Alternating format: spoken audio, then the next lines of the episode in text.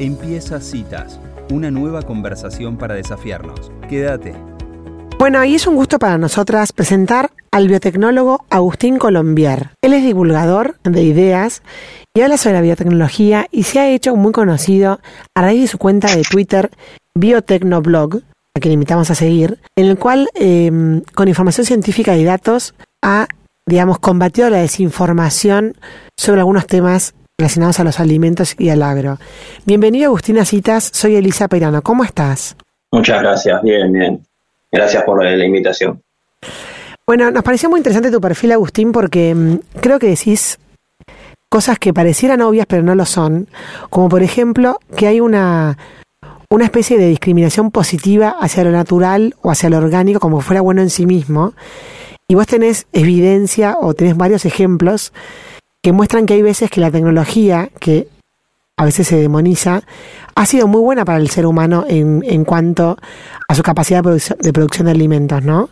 Sí, yo siempre digo que hay, eh, como vos decís, un endiosamiento ¿no? con lo natural. La gente de buena fe cree que por ser natural algo es bueno. Eh, esto ya está demostrado que no siempre es así y que en muchos casos las cosas eh, naturales o, por decirlo de alguna forma, sin manipulación humana, pueden ser nocivas para nosotros. Ajá. Por ejemplo. Por ejemplo, los alimentos mismos. Lo que nosotros comemos hoy en día, sea una fruta, una verdura, eh, carne de algún animal, está manipulado, no de, laboratorio ya, manipulado desde hace miles de años. Nuestros ancestros fueron seleccionando los mejores organismos, los más grandes, los que más rendían, los que tenían más nutrientes, mejor sabor, o los que no eran tan venenosos, hasta llegar a los que tenemos hoy en día.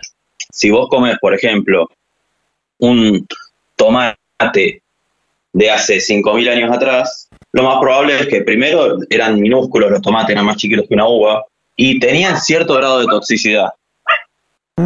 Eh, los tomates que tenemos ahora, nada que ver. Si yo te muestro uno y te muestro el otro, vas a decir, estos son dos, eh, son dos frutas distintas. Claro. es una fruta Claro. Ahora, creo que hay como un, como un prejuicio con la palabra manipular, ¿no? Porque vos, recién lo que dijiste el ejemplo, a mí se vino la palabra, la palabra selección. Como que el ser humano inteligentemente ha ido como seleccionando aquellos alimentos, animales, aquella producción de, digamos, de, de alimentos que van mejor acorde a, su, a sus necesidades, ¿no? Entonces, ¿por qué te parece que hay tanta reacción o tanto desconocimiento, tanto miedo a esto de la tecnología? Como decís vos, la gente le tiene rechazo a la palabra manipulación, ¿no? Eh, toma lo que es la alimentación, la genética como algo inmutable. Esto es así, no se puede tocar eh, y si lo tocas es para mal. Eh, ese rechazo yo creo que viene primero por el desconocimiento, ¿no? La gente ante algo desconocido prefiere quedarse con lo que está y no avanzar hacia algo mejor. Eh, después hay un lobby importante, que siempre digo que es, son pocos, pero son muy ruidosos, de los eh, mal llamados ecologistas o naturalistas, ¿no? Porque son gente, son grupos que están siempre en contra de toda actividad productiva.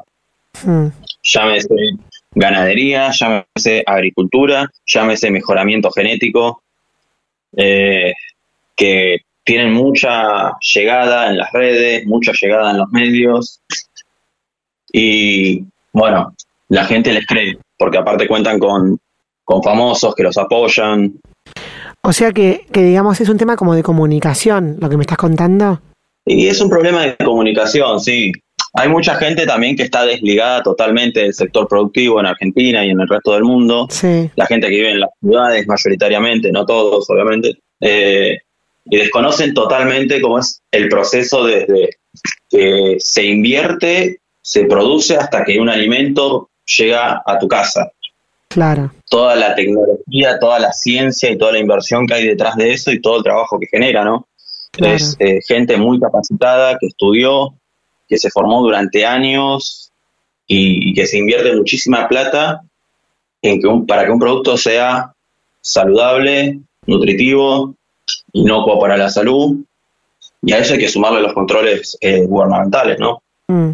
Que también son gente que sabe mucho, que trabajan, por ejemplo, en SENASA, en ANMAT eh, o en los distintos organismos de distintos países, depende de qué tipo de producto sea, y que se toman realmente en serio su trabajo. Y si algo no cumple con los estándares eh, requeridos, el producto se saca de, de las góndolas o se prohíbe su venta. Sí, sí, como que hay un montón de regulaciones para las cosas que, que o sea, no es que es una... Mm, no, o sea, no, no, hay, no, es un mercado desregulado, ¿no? Sino que hay, hay ciencia detrás velando por, por el bienestar de las personas, ¿no? Exactamente, no es para nada un mercado desregulado. Mm. Eh, por ejemplo, en el caso de las leyes civiles, siempre se dice que una persona, eh, una persona es inocente hasta que se demuestre lo contrario. Mm. ¿no? En el caso de los alimentos, las modificaciones genéticas, ¿no? Sucede al revés. El producto es peligroso hasta que se demuestre que es seguro. Hasta mm. que no se demostró que el producto es seguro, no lo podés vender. Mm. Ni, ni, cultivar. Sí, sí, sí. Está perfecto. Por eso tarda.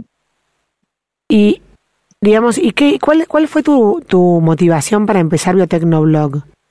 Porque en el fondo vos tenés 27 años, sos un eh, chico joven que estás estudiando, digamos, te, encontrás con, estás, metido dentro de la ciencia, pero después hay un segundo paso, Agustín, que para mí es, es un poco el, tema de esta entrevista, que es el tema de la comunicación de esa ciencia, ¿no?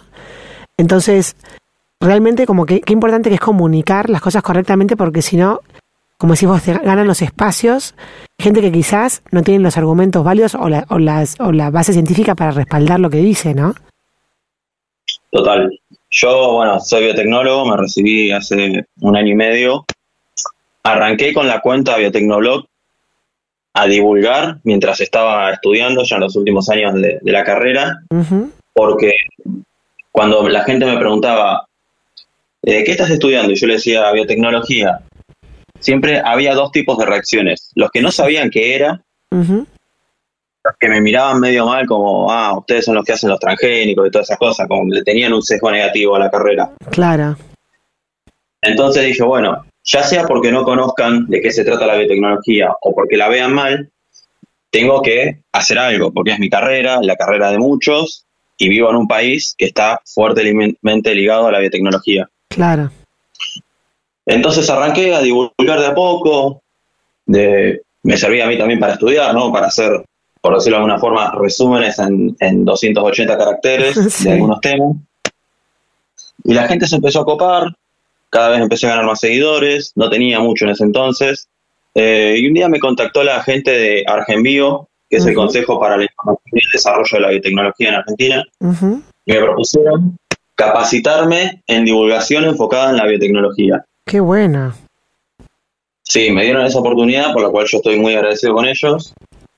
Eh, bueno, hice la capacitación y ahí arranqué a comunicar ya de una forma más profesional quizás, ¿no? Eh, un día, bueno, el punta, lo que fue el puntapié inicial, digamos, para ganar muchísimos seguidores, fue un, un hilo que yo hice contra Greenpeace, que salió en muchísimos medios, porque Greenpeace había hecho una campaña desinformativa diciendo que los tomates no tenían sabor por culpa de los eh, fitosanitarios que se usaban en el campo y de las modificaciones genéticas eh, de laboratorio. Entonces, bueno, yo expliqué por qué no era así, a qué se debía la falta de sabor en algunos tomates, publiqué eh, a distintos estudios. Eso a la gente le gustó muchísimo. Pasé de tener 500 seguidores a tener 15.000. Me contactaron de políticos, empresarios, divulgadores muy famosos. Y bueno, ahí empezó, digamos, la cuenta fuerte, ¿no? Mm. Ya no era una cuenta amateur, sino que era casi un trabajo, te diría, divulgar. Claro, claro, tal cual, tal cual. Y Agustín, ¿y cuál es la importancia? En hay una, declaración que hiciste buenísima sobre el tema de la biotecnología del futuro, ¿no? Como que estamos en un, en un país que, en un país, en un mundo que demanda alimentos. Estamos en un país, como decías vos, que tiene punta de lanza en la biotecnología, porque tenemos científicos y, digamos, y gente muy innovadora en nuestro haber. ¿Cuál es la importancia del, digamos, del correcto uso de la biotecnología a futuro? La biotecnología va a ser fundamental en este siglo. por ahí para nosotros ya nos, eh, nos parece que estamos hace muchísimo en el siglo XXI, pero recién pasaron 22 años. O sea, estamos en el primer cuarto de siglo, ¿no? Del siglo XXI. Eh, sabemos que la población sigue creciendo, aunque en un ritmo más lento, va a seguir creciendo hasta los 10 mil millones de habitantes. Eh, la gente cada vez come más y de mejor calidad, ya no es como antes que con suerte comías una vez al día. Y a eso hay que sumarle el cambio climático, que complica en muchos casos la producción de alimentos en los países más pobres. Calentamiento global, la desertificación, tormentas tropicales, inundaciones, sequías. Si sumas esos tres factores, ¿no? Mucha gente que come eh, mucho, de calidad y que encima no podés producir porque la cantidad de tierra que hay es siempre la misma y las condiciones son adversas, la biotecnología es, no te digo la solución, pero una gran herramienta para hacerle frente a estos problemas. Vos podés, por ejemplo, desarrollar, eh, como en el caso de acá en Argentina, el trigo HB4 resistente a sequías. Hmm, claro. Que nos hubiera venido como anillo al dedo eh, unos meses atrás cuando tuvimos una sequía tremenda en todo el país para no perder cultivo. Claro. O podés desarrollar cultivos resistentes a una plaga o resistentes a inundaciones o altas temperaturas. Claro. Sí, por eso. O sea que se puede decir que, quizás esta, resistencia o este miedo es más por desinformación o por ignorancia que por, que por una causa fundada. Totalmente, sí, es que fundado prácticamente no hay nada eh, en contra de la biotecnología la mayoría de los casos que están en contra es por no conocer exactamente qué es la biotecnología, entonces por desconocimiento se oponen, y en otros casos es por un lobby de que la gente prende la tele y vea a un famoso diciendo no a los transgénicos, no a las modificaciones genéticas, etcétera. Y bueno, le cree por ser famoso, pero el famoso ese capaz que es actor, no tiene formación en biotecnología. Lo mismo pasa con las vacunas, que es otro campo donde se aplica la biotecnología, ¿no? Claro, tal cual. Bueno, Agustín, te invito a que dejemos este diálogo abierto, esta conversación pendiente, porque nos parece muy interesante y, seguramente haya, haya un montón de cuestiones que salgan en, digamos, en la vía pública que sería interesante conversar con vos porque estamos como muy vigentes conversando sobre estos temas, ¿no? Sí, sí, siempre. Y va a seguir cada vez más vigente estos temas. Eh, y me parece bien que la gente se involucre, que la gente conozca. Me alegro mucho que me siga, no tanto por mí, sino porque la, gente que me sigue es porque está interesada en el tema. Claro, claro, tal cual. Que una cuenta de tecnología tenga 15.000 seguidores y que siga sumando cada vez más es una buena noticia. Totalmente.